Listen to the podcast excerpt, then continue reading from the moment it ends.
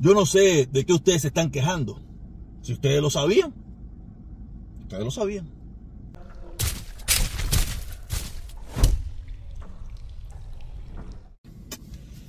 Como todos saben, Miami es la ciudad de la pachanguita. Es la ciudad de la pachanguita, todos los días vamos con un tema diferente. Todos los días vamos con un tema diferente y yo también. Ahora, la moda, lo que está de moda, el último hit parade, el última hora, es la carta de 200 y pico de personas que firmaron para apoyar al régimen. Y ahí usted ve a una pila de gente hablando, wow, que esa gente, uh, va, bim, va, que ahora es así, que esa gente no tiene valor, que... Yo le pregunto a esa gente, ¿por qué la dictadura lleva 63 años si había tantos guapos? Si había tantos guapos, ¿por qué la dictadura se lleva 63 años en el poder? Oye, de verdad, yo, yo aquí, yo aquí me a mí aquí me da una sorpresa de ver que había tantos guapos en Cuba pero coño, pero ¿por qué no? ¿Por qué todos esos guapos en Cuba no se juntaron? Coño, de verdad, em, yo los entiendo. No había internet, no había posibilidad de hablar en la radio, no había posibilidad de hablar en la televisión. Yo estoy seguro que muchos de ustedes vivían uno al doblar de su casa, el otro vivía en la otra parte, el otro vivía en el otro. Pero la verdad, no pudimos todos ponernos de acuerdo, no había cómo para hacerlo. Y aquí sí, aquí tenemos internet, tenemos una pila de cosas y, coño, nos encontramos todos los guapos y todos los valientes aquí juntos.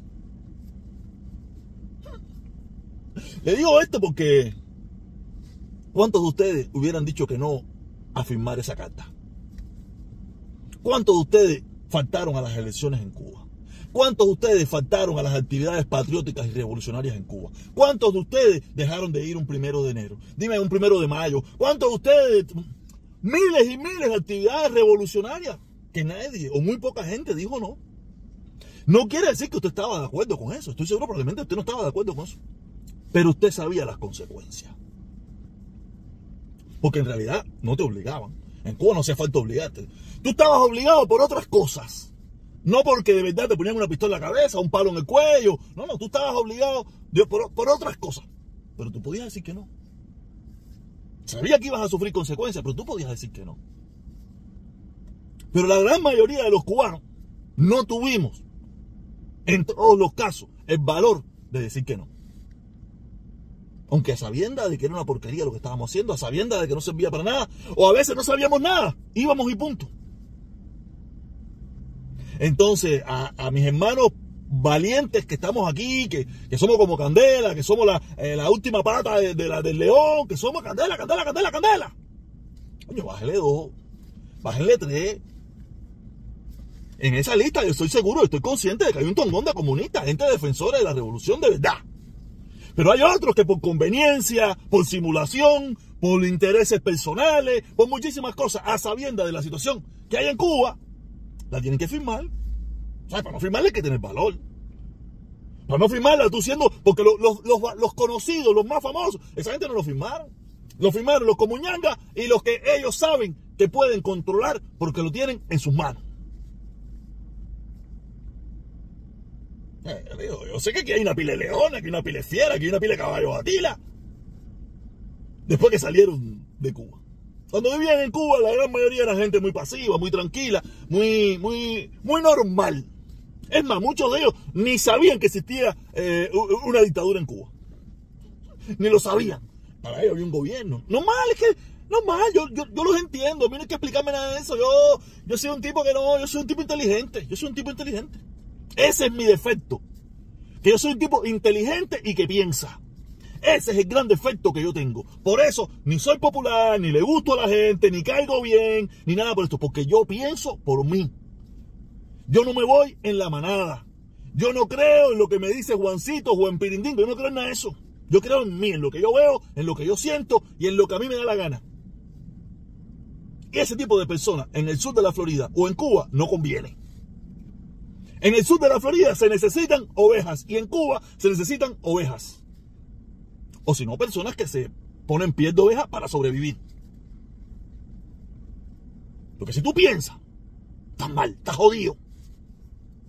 Porque la gran mayoría, aquí te digo donde yo vivo donde yo llevo un tongón de años, la gran mayoría son como los mismos que tú escuchas. Por eso es que ellos se juntan. Porque como todos son pendejos, se juntan entre pendejos y entre pendejos se lavan la cara. Cuando aparece alguien que verdaderamente tuvo, cierta, cierta, hizo cualquier cosa, a ese le dan de lado porque se no conviene. Se no conviene porque ese demuestra lo pendejo que ellos son. Y no pueden, no pueden rebatirlo. Entonces, ¿qué hacen? Lo eliminan. Y, se, y viven entre pendejos. Vaya, los pendejos, los pendejos, estamos aquí los pendejones. Vaya, los pendejos somos lo máximo. Oye, viene un guapetón, ahí viene uno que, uno, uno que sí dijo la verdad, uno que sí habla. No, eso no nos conviene, Pepe, porque ese, ese, cuando nos pregunte, y, y, ¿qué le voy a decir? No, hay que eliminarlo, hay que eliminar el guapo, hay que eliminar el guapo, porque este es los pendejos al poder. Los pendejos al poder. No es que los guapos que. Cuando yo hablo de guapos, hablo de gente que tan siquiera salió a manifestarse, gente que. No, gente que, que atacó el proceso de convenciones, nada de eso. No, hasta ahí no hemos llegado todavía. Hasta ahí no hemos llegado todavía. Tú sabes, pero gente que nada más tuvo cierto pequeño valor y, y dijo ciertas cosas estando allí, esas cosas, ¿me entiendes? Eso no, eso aquí no funciona, está loco. En el mundo de los pendejos no puede haber un guapo. Porque lo, lo, los hace quedar mal. Lo desluce. Ya digo, busque de todos esos influencers, busque que hoy en día hablamos de influencers, no, no, hablamos de politicana porque eso no existe. Aquí los partiditos, los partiditos políticos, eso, aquí lo que hay es una tonga de tipo viviendo del erario público, del erario público del, gobierno de los Estados Unidos y afiliado a un partido político en los Estados Unidos. Eso aquí, olvídate, esa gente no tiene ningún tipo de influencia. Usted saca a Boronado, saca al otro, al otro, a, pedir algo aquí para que nadie, nadie, nadie sale. Nadie sale por esa gente. Los que supuestamente son líderes de movimiento y esas cosas, esa gente aquí nadie los conoce. Si no usan a los influencers, esos cobardes, que, que nadie, que, que, que, son parte de la pandilla, los pendejos, tú sabes, olvídate de eso, que nadie los conoce. Te digo, pero eso, a mí me, yo se lo digo, yo tengo, tú sabes que a mí yo tengo mi grave problema con el de ser Ávila. Grave problema que no es personal ni nada por el estilo, sino es ideológico y político en algunas cosas, aunque tenemos el mismo punto de vista, queremos la libertad de Cuba, que queremos el mejoramiento del pueblo cubano, queremos muchas cosas. Que somos en común, pero no me gusta la mentira. No me gusta la fantochería, no me gusta el descaro. Y él pertenece a ese grupito. Pero yo, yo el único de toda esa gente más o menos conocido que yo respeto es a él. Aunque él haya sido como ñanga y toda la mierda que fue. Pero por lo menos cuando despertó, cuando se dio cuenta, cuando se dio el palo en la cabeza, por lo menos tuvo su disparatico en Cuba, hizo su cosita en Cuba, habló en Cuba, dijo lo que dijo en Cuba, tan siquiera. Búsqueme todos los demás. Los otros días, los otros días, lo vuelvo a decir. Búsqueme los demás. Todos pertenecieron todos pertenecieron. Pero nada, es muy fácil juzgar desde la, desde la distancia. ¿no? Hay una canción por ahí, no sé si es de Silvio o de Pablo, que dice que es muy bueno tirar bomba muy lejos del frigidaire y de tu, de tu, de tu ropero y de tu, y de tu congelador. ¿Tú sabes una cosa esa? Es el lejos fácil, es el lejos fácil, lo hago yo todos los días. Pero yo no, voy, yo no voy a juzgar a esa gente, yo no voy a juzgar a esa gente. Habría que ver si a usted le hubieran puesto la carta en la mano y estuviera viviendo del gobierno, estuviera trabajando en una pincha de esa, televisión, artista, eh, esto, lo otro, a ver si tú tenías el valor de decir que no. Entonces, como yo no lo voy a juzgar, porque en definitiva, aquí de una forma u otra, todos firmamos, todos escribimos, todos participamos, todos hicimos. Entonces yo, juzgarlo es perder el tiempo, ¿me entiendes? Yo juzgo a estos sinvergüenzas de aquí, que ahora lo juzgan a ellos, cuando ellos en su momento firmaron todo lo que había que firmar y, participaron en todo lo que había que participar. ¿Ok? Quiero decir respecto a la cartica esa. Y la otra, y la otra, eh, ustedes saben que siempre estoy atrasado, siempre estoy atrasado, en el día de ayer creo, fue ayer o antier, no sé, se conmemoró un año más de la terrible, el terrible desastre del avión de Barbados. Ahí salieron todas las plataformas comuñangas, todas las comuñangas, bla. Y yo le voy a decir una cosa. Aquí se han hecho muchos programas, muchas entrevistas de gente que, conocedores de todo lo que pasó en esa época. Y todos coinciden de que muchas de esas personas que tuvieron que ver con todo eso eran dobles agentes. ¿Qué cosas son dobles agentes? Agentes que trabajaban para la CIA y gente que trabajaban para los organismos de inteligencia de Cuba. Y la inteligencia de Cuba se ha vanagloriado siempre de ser mostra. Y no, no, no, no vamos a negar lo que lo fue.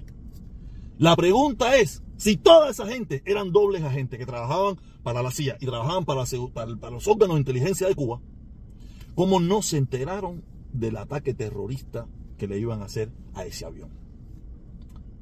o no, como muchos piensan, muchos analistas piensan, no es que ellos lo hayan hecho, pero sí tenían la información de que iba a pasar y lo permitieron. Porque le iba a servir como justificación para mantener ese discurso en contra de ciertas personas, del, del, gobierno de Estados Unidos y todas esas cosas que permitía terroristas en el sur de la Florida. Por eso, por eso, probablemente lo permitieron.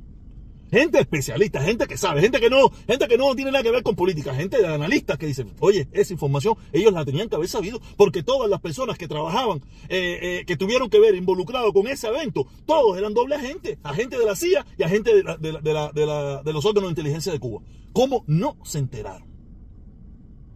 El problema es, ¿por qué lo permitieron?